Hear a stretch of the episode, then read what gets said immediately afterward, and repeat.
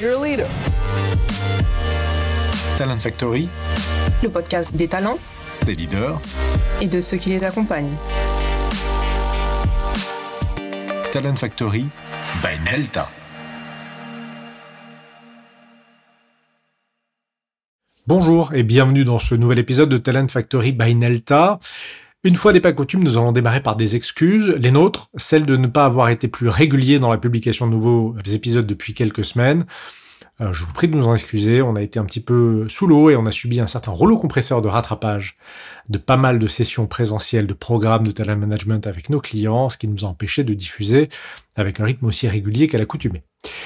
La deuxième chose, c'est de vous remercier, puisque le dernier épisode en date que nous avons diffusé, le portrait d'Anne-Julie Ribalchenko de Hermès, a littéralement pulvérisé nos records. On est à plus de 2500 téléchargements à l'heure où je vous parle. Et il faut se rappeler que quand on a lancé ce podcast, qui est, je le rappelle, ciblé sur le talent management, les talents, les leaders et ceux qui les développent, les prévisions de l'agence qu'on avait embauchée à l'époque, c'était de se dire que ça intéresserait entre 100 et 250 personnes maximum sur la place de Paris. Vous êtes désormais plus de 2500 à nous écouter à chaque épisode. Merci beaucoup. Et puis la dernière chose, c'est de vous présenter notre invité du jour. J'allais dire un DRH atypique, mais les derniers mois, les derniers épisodes qu'on a pu enregistrer nous ont convaincus dans le fait qu'il n'y a que des DRH atypiques. Et aujourd'hui, on va parler de Marc-Henri Bernard, le DRH de Rémi Cointreau, et on découvre tout de suite son portrait. Merci et bon épisode. Bonjour et bienvenue dans la séquence portrait de Talent Factory by Nelta. Aujourd'hui, je reçois Marc-Henri Bernard, directeur des ressources humaines du groupe Rémi Cointreau. Marc-Henri, bonjour et bienvenue dans Talent Factory. Bonsoir, merci beaucoup pour euh, votre accueil. Marc-Henri, comme tu le sais, à travers ce portrait, nous allons aborder euh, trois grandes thématiques. Un, ta trajectoire pour inspirer nos auditeurs qui s'intéressent aux carrières dans le talent management. Ta vision, tes conseils sur les enjeux et les tendances euh, du développement des équipes, des talents, des dirigeants et tes bons plans pour partager tes retours d'expérience, des partenaires, des bonnes pratiques, des choses que tu as observées, que tu pourrais partager avec tes pairs. Mais pour commencer, comment devient-on euh, directeur des ressources humaines du groupe Rémi Cointreau? Alors un peu par hasard, il faut bien le dire, puisque j'ai commencé euh, non pas dans les ressources humaines, mais dans la finance chez Essilor International après avoir fait des études de droit et de gestion. Euh, à une époque où en fait je menais de front euh, à la fois des études et une carrière de sportif de haut niveau euh, ce qui explique d'ailleurs euh, le fait que j'ai fait des études assez longtemps pour pouvoir continuer à jouer euh, le plus longtemps possible. Et, et donc tu jouais dans quel sport? Alors j'ai joué au handball, en équipe nationale, en équipe de club, en première division pendant des années. Ouais. Donc quel ça poste? pas mal. Arrière droit. Ouais. Gaucher. Euh, voilà. Et donc j'ai démarré en fait sur un poste de finance chez Essilor. Assez rapidement, j'ai basculé sur un poste RH euh, euh, au travers d'une expérience euh, euh, d'un plan social en fait au sein de l'organisation qui qui m'a fait découvrir la matière ressources humaines un peu plus que ce que je connaissais de mes études de droit et qui m'a donné envie en, fait de rejoindre cet univers. Donc j'ai basculé sur un poste d'administration du personnel, puis je suis devenu directeur du personnel. Entre temps, j'ai repris les études pour faire des études de ressources humaines. Et, euh, et, donc j'ai fini par être DRH de la filiale France chez Essilor, qui correspond en gros à, à l'ensemble de l'activité euh, du business auprès des 7000 clients euh, opticiens euh, français. Voilà. Et puis ensuite, j'ai j'ai voulu tenter ma chance ailleurs en me, en me disant qu'il y avait certainement d'autres choses à découvrir. Donc j'ai rejoint l'industrie pharmaceutique. J'ai rejoint un laboratoire japonais qui s'appelle Takeda, qui est un laboratoire familial. Une expérience très intéressante après avoir fait un groupe français. Et puis, euh, je n'avais pas du tout prévu d'en partir, euh, sauf que mon ancien patron chez Essilor m'a rappelé en me disant euh, Je viens de rejoindre une boîte, je cherche un DRH pour l'Europe du Sud. Est-ce que ça t'intéresserait de, de, me rejoindre? Et donc, j'ai effectivement franchi le pas. J'ai rejoint un groupe qui s'appelle Centre for l'écriture, qui est le leader mondial des stylos avec des marques comme Waterman, Parker, Rotring et d'autres, en tant que DRH Europe du Sud. Et là, j'ai découvert un, un, univers impitoyable euh, qu'on ne m'avait évidemment pas euh, décrit euh, avant que j'arrive, euh, un groupe très orienté court terme euh, et, euh, et, et, bullshitant en fait les valeurs ressources humaines en expliquant qu'on faisait des ressources humaines mais finalement on n'en faisait pas. et donc j'ai décidé d'en partir en cherchant tranquillement à, à rebondir et j'ai rejoint à l'époque PepsiCo. Donc je suis resté DRH de, pour la France pendant six ans. Preuve que je ne me suis pas trop trompé sur la qualité du groupe que j'ai rejoint, avec effectivement des vraies valeurs, une culture très orientée ressources humaines, misant sur les collaborateurs et euh, alliant euh, une performance économique euh, assez exceptionnelle. Donc, ce qui, ce qui fait que pendant six ans, j'ai, vraiment vécu une aventure assez extraordinaire. Et puis après ça, j'ai voulu tenter une autre aventure qui était plutôt de faire du prosélytisme et d'essayer d'accompagner une, une, organisation qui souhaitait mettre les collaborateurs au cœur de l'organisation. Et pour ça, j'ai rejoint une entreprise de biotechnologie spécialisée en médecine nucléaire. Euh, et malheureusement, ça fait partie de mes grands regrets, je n'ai pas bien analysé en fait le contexte dans lequel j'arrivais, et je me suis rendu compte très rapidement, quand je dis rapidement, c'est au bout de 24 heures, que j'avais mis les pieds dans une boîte où les valeurs étaient euh, étaient totalement fake, euh, et euh, j'ai décidé dès le premier jour d'en partir. Sauf que comme je venais d'arriver, c'était un peu compliqué d'en partir euh, le lendemain, donc j'ai mis quelques mois avant de, pouvoir en partir. Et à l'époque, j'ai repris les études pour faire euh, des études de, coaching puisque ça me tenait à cœur. Et puis surtout, je voulais pas réitérer cette erreur de d'aiguillage euh, trop rapidement. J'ai chaudé crâne froide. Et, euh, et ensuite, j'ai donc rejoint Christophe, donc un univers totalement différent, cette fois-ci dans le luxe. Donc l'orfèvrerie, un groupe familial, enfin plus familial mais historiquement familial pendant des années depuis 1830.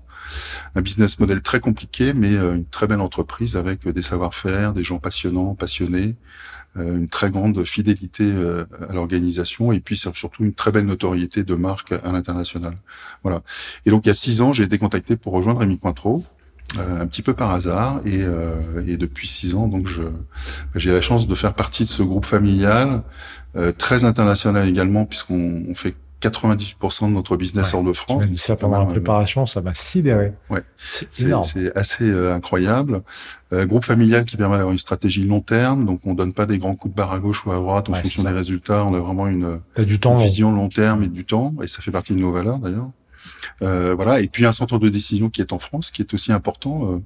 Euh, avec le recul, je m'aperçois que c'est aussi un, un élément différenciant par rapport au, aux, multinationales ou un certain nombre de, de filiales étrangères euh, en France où les centres de décision sont euh, sont pas du tout euh, à Paris bien entendu. donc ce qui change aussi la façon de bah, d'opérer puisqu'en fait ce que vous faites c'est c'est vous qui le faites c'est pas c'est pas quelqu'un d'autre qui décide de le faire pour vous et dont il vous demande de, de le mettre en exécution. Euh, voilà. Et puis l'autre élément, c'est euh, la culture et les valeurs de, du groupe qui, enfin, qui sont totalement raccord avec avec les miennes. Euh, donc euh, les, les, valeurs, c'est le temps, les hommes, les terroirs, tout ça pour faire des produits d'exception. Et derrière tout ça, on met vraiment euh, des notions de bienveillance, de respect, d'autonomie, de responsabilisation, euh, qui sont pas seulement des déclarations d'intention, mais qui sont vraiment incarnées à tous les niveaux, à commencer par le top management et l'actionnaire familial. Ouais. Voilà, donc tout ça fait une une belle une belle entreprise et une belle aventure euh, dans laquelle la place de l'homme est vraiment importante et donc du coup la place de la DRH est également importante et, et c'est une fonction qui est tout à fait respectée et légitime.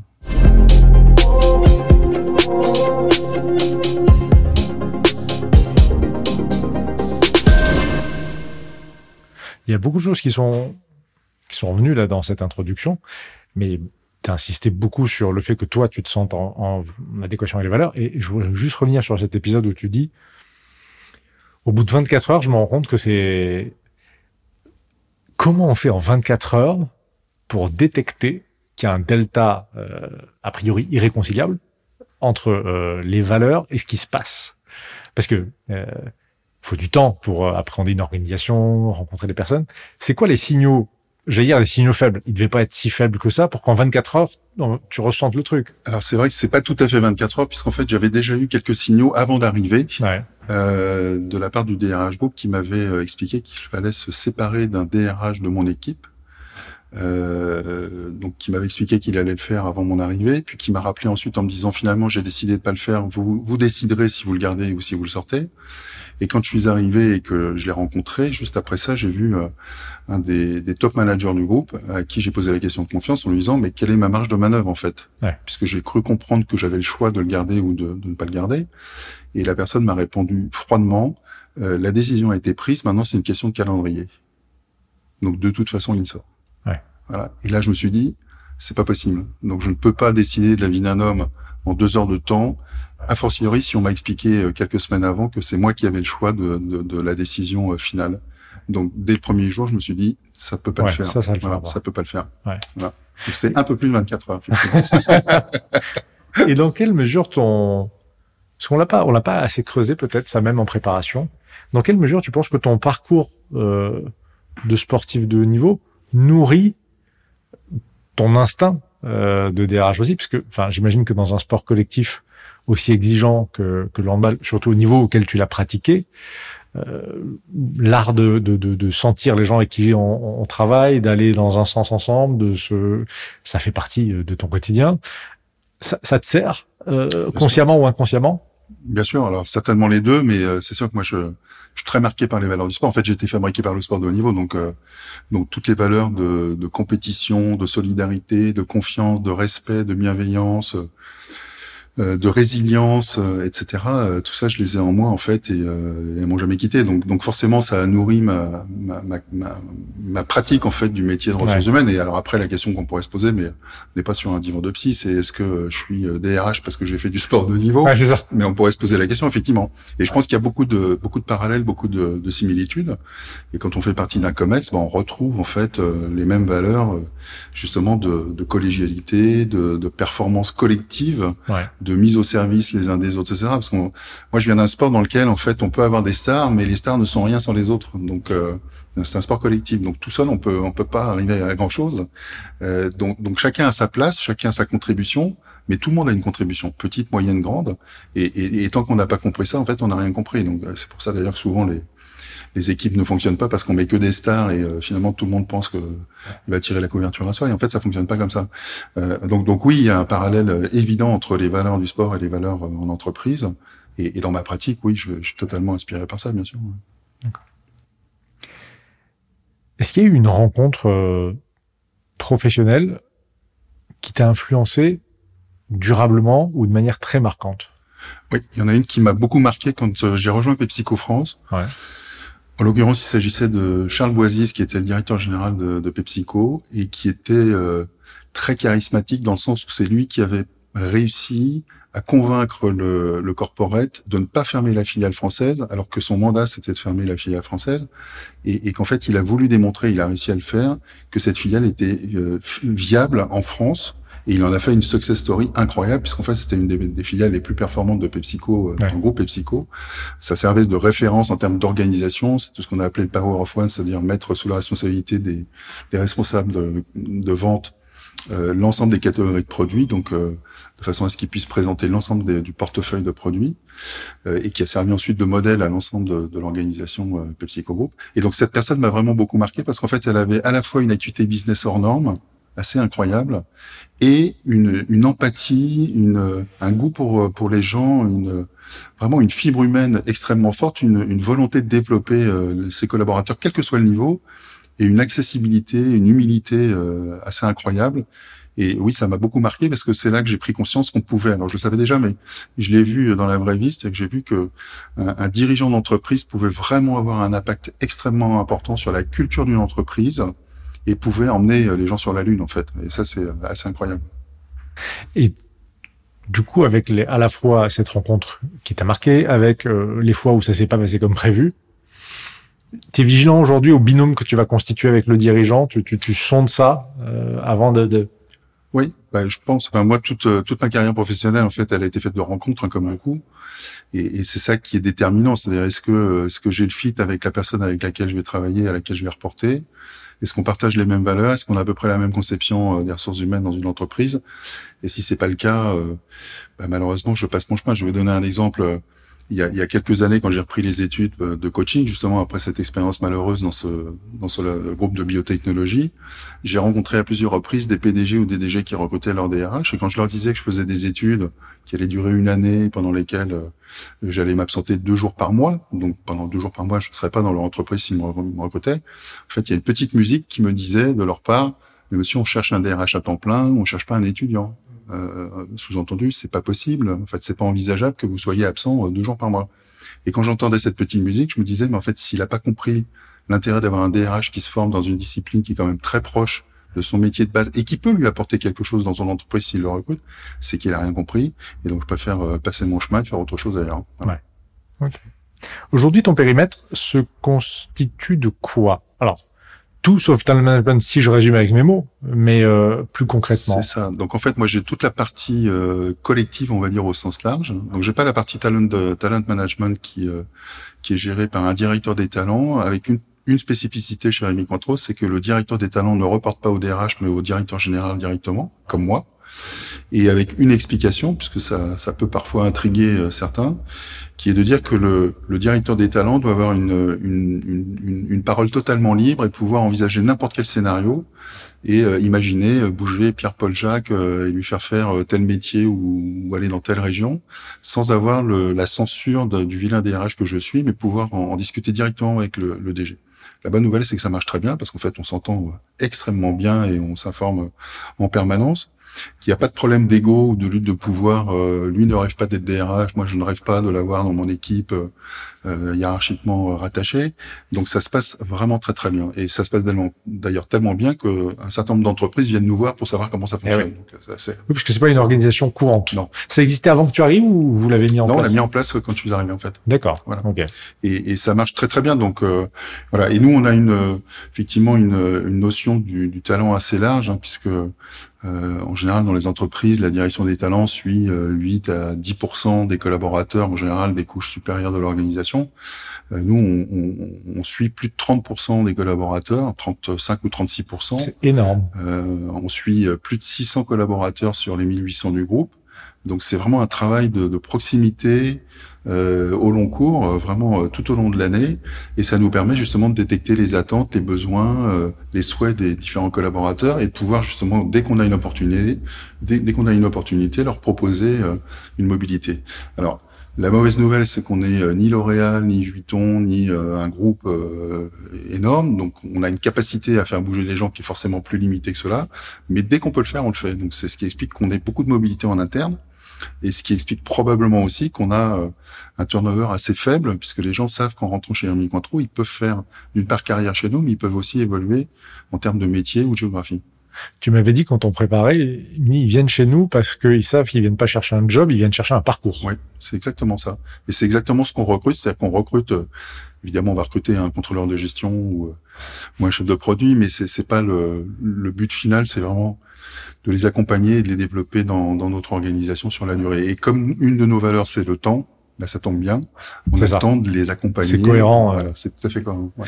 En métrique, tu me disais, alors pour ces plus de 600 personnes, euh, donc plus de 30% de l'effectif qui est suivi, combien de personnes? Quatre, tu m'avais dit Quatre personnes au talent, ouais. Quatre, Quatre personnes, personnes dans l'équipe talent qui, euh, qui, passent leur qui journée, font que ça. Euh, qui font que ça, entre ça et puis les recrutements évidemment, ouais, parce qu'on a une partie recrutement euh, qui est importante. En fait, la, la jeunesse de, de, de, de, cette direction des talents, c'est aussi le, le, souhait à l'époque d'internaliser les recrutements qui étaient quasiment confiés à 100% à l'extérieur à des, à des cabinets de recrutement ou des cabinets de chasse.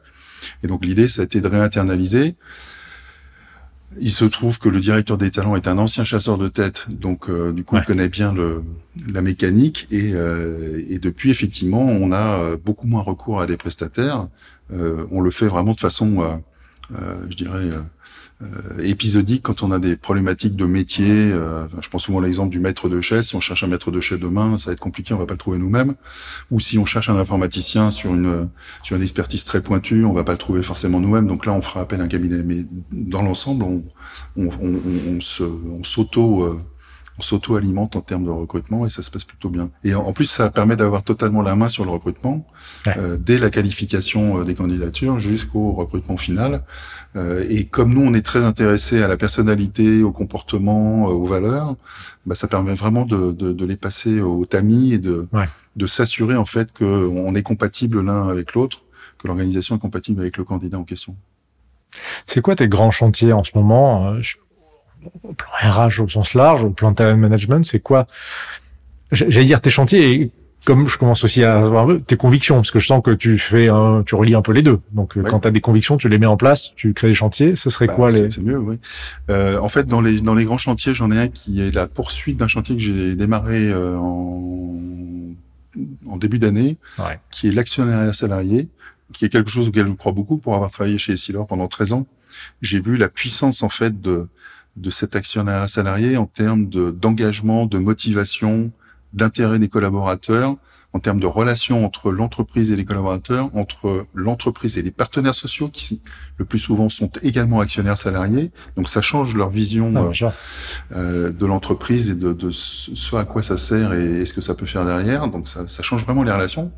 Euh, voilà. Et donc moi, un de mes un de mes grands un de mes grands rêves, en fait, c'était justement de pouvoir mettre de l'actionnariat salarié chez Hermie Control. C'est ce qu'on a fait l'année dernière en France. Et on le fait en deux étapes. C'est-à-dire d'abord la France pour tester la formule, pour vérifier que c'est, euh, c'est, c'est, c'est- ça présente un intérêt. Et il se trouve que ça présente un intérêt puisque plus de 77% des collaborateurs ont souscrit, ce qui est juste euh, incroyable. Ouais. Et donc la deuxième phase, ça va être euh, l'international. On va le déployer maintenant pays par pays en fonction des euh, fiscalités et des réglementations locales. Mais en tout cas, l'idée, c'est de pouvoir en faire bénéficier euh, tous les collaborateurs, sachant que ça fait partie aussi d'un de nos axes euh, RSE. Ouais. Hein, c'est vraiment impliquer les collaborateurs et euh, partager les fruits de la croissance, même si on a déjà des accords d'intéressement, de participation, des comptes épargne-temps, euh, de la retraite supplémentaire, etc. Donc on a déjà une, une boîte à outils qui est plutôt bien fournie, mais l'actionnariat salarié est une, une dimension supplémentaire en fait. Ouais. Et puis le deuxième sujet qui, euh, qui est en train de, non pas d'arriver, mais qui est peut-être un peu plus formel, c'est tout ce qui est diversité et inclusion. Ouais. Euh, alors ça fait suite évidemment, comme beaucoup d'entreprises, à ce qui s'est passé euh, il y a un an et demi avec euh, Black Lives Matter aux États-Unis, donc qui a provoqué une, sorte de prise de conscience d'abord euh, au sein de la filiale américaine et ensuite qui évidemment a irradié euh, au niveau du groupe et nous a fait prendre conscience qu'effectivement on avait sûrement des choses à faire sur ces thématiques-là, même si on est, je pense qu'on n'a pas à rougir de ce qu'on fait, mais mais mais mettre un coup de booster, un coup d'accélérateur sur ces problématiques.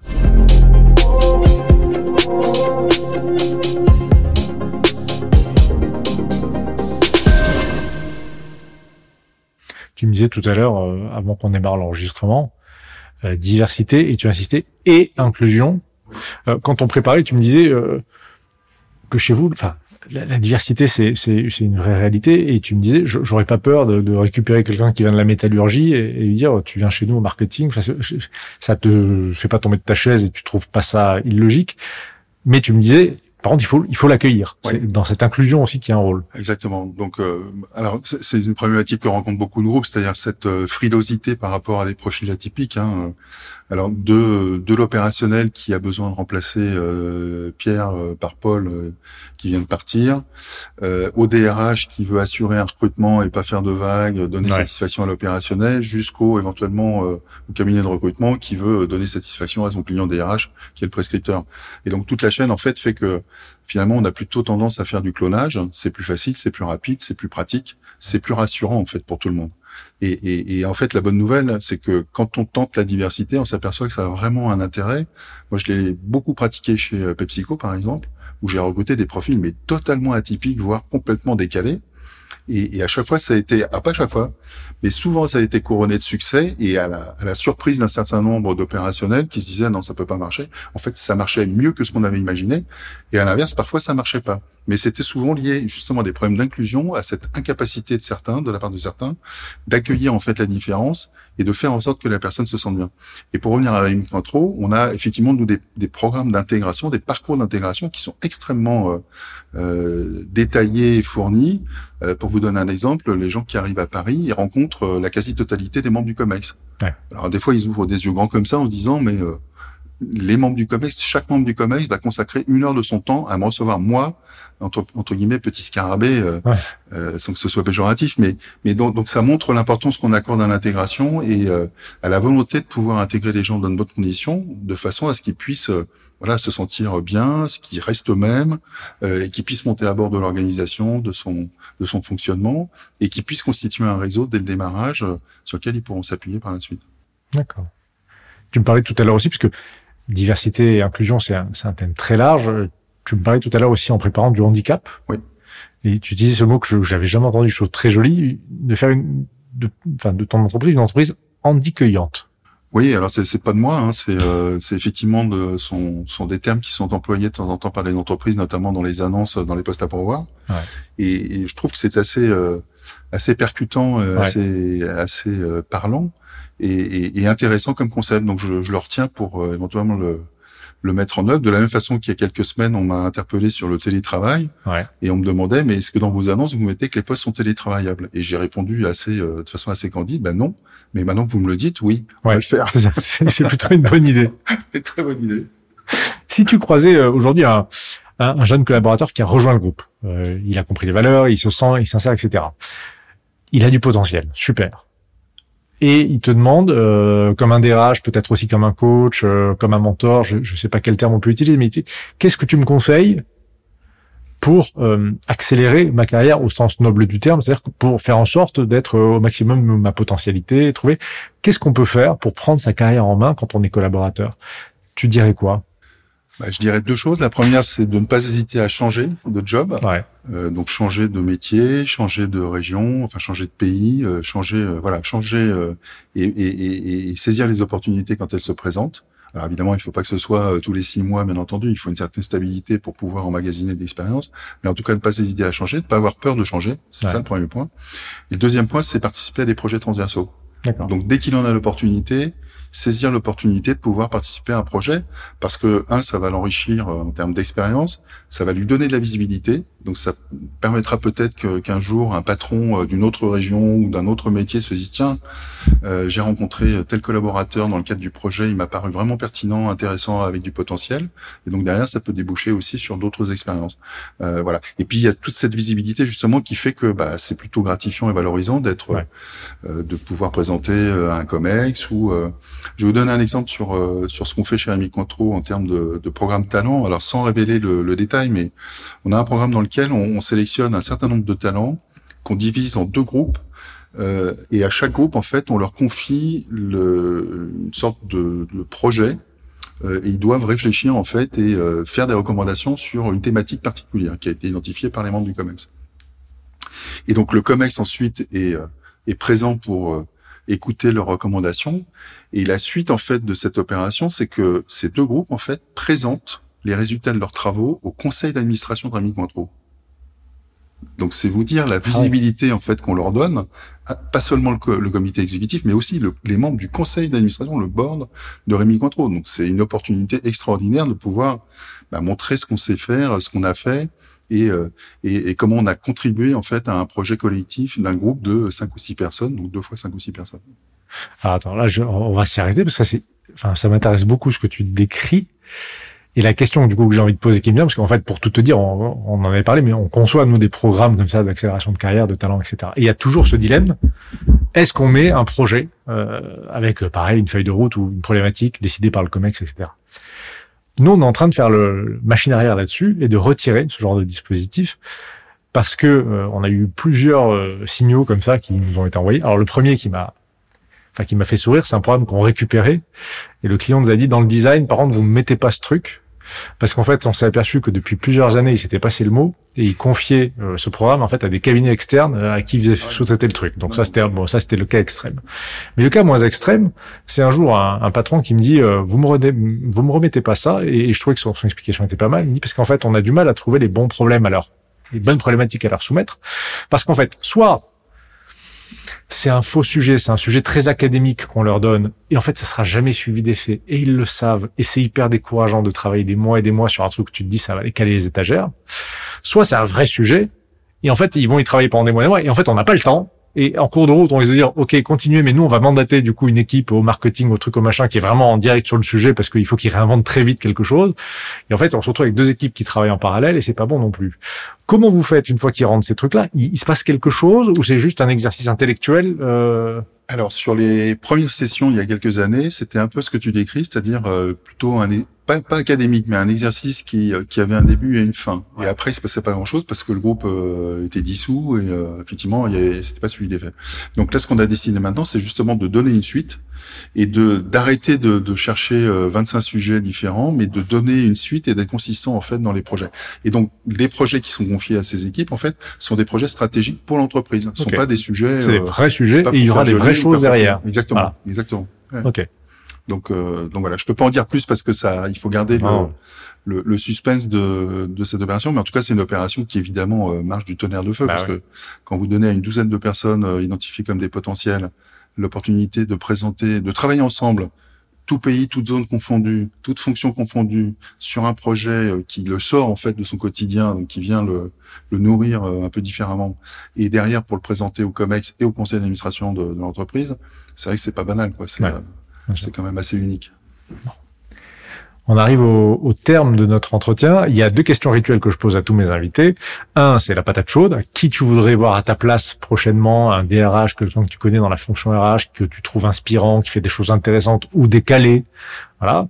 Deuxièmement, euh, ta chanson préférée, euh, celle que... Euh, alors, j'allais dire celle que tu chantes sous la douche, pas forcément, celle que tu écoutes quand tu as envie de te, te, mettre dans la bonne énergie, quand tu te lèves du mauvais pied, que tu dis allez remets-toi dedans. Euh, alors on commence par là. L'invité, la patate chaude, ce serait qui qu'on pourrait inviter, que tu trouves intéressant La, patate chaude, il y a, y a quelqu'un que je trouve assez inspirant et dans un groupe avec une culture aussi très inspirante, c'est Philippe Queneau, qui est euh, en charge du développement euh, pour le groupe Bouygues, ouais. euh, qui, qui, a plusieurs facettes. Puis en plus, il a été DRH de Bouygues Télécom, Ouais. donc il a à la fois cette cette, euh, cet angle de vue DRH généraliste, mais maintenant euh, plus développement pour l'ensemble du groupe. Ouais. Et c'est un groupe à la fois complexe et, euh, et très riche, hein, euh, avec des métiers totalement différents. Enfin, c'est c'est assez incroyable. Mais une culture de, une culture de dingue. Euh, et ils font des choses vraiment assez remarquables. Et puis ma chanson, c'est pas la chanson que je chante tous les jours sous la douche, mais c'est la chanson que j'écoute euh, très régulièrement depuis plus de 30 ans, Ouais. qui est une chanson de Jackson Brown, qui s'appelle Stay Load Out qui est une chanson qui dure euh, une dizaine de minutes avec des tempos euh, assez variés, plutôt lents au début et plutôt euh, animés et rythmés à la fin, et qui est probablement le, la chanson que j'emmènerai sur une île déserte. Ok, alors c'est bon à savoir. Alors je préfère te décevoir tout de suite parce qu'en général, on la met en arrière-plan pendant le, la. Sauf qu'il se trouve que pour des raisons de droite SACEM qui sait toujours pas traiter les podcasts, on a droit à 20 secondes. Donc euh, si ça fait 10 minutes, je t'enverrai, tu me diras qu'est-ce que tu veux mettre. Merci beaucoup Marc-Henri. Merci, à très bientôt dans Talent Factory et puis euh, merci à vous tous, toutes et tous, pardon, d'avoir écouté cet épisode et à très bientôt pour un nouveau portrait de Talent Factory by Nelta. Merci à Marc-Henri Bernard pour ce témoignage. Merci à vous qui avez écouté cet épisode et qui êtes chaque semaine plus nombreux à nous écouter, à nous être fidèles. Merci infiniment et à très bientôt pour un nouvel épisode de Talent Factory by Nelta avec des portraits, des débats et des focus sur les dernières tendances du talent management. Merci à vous.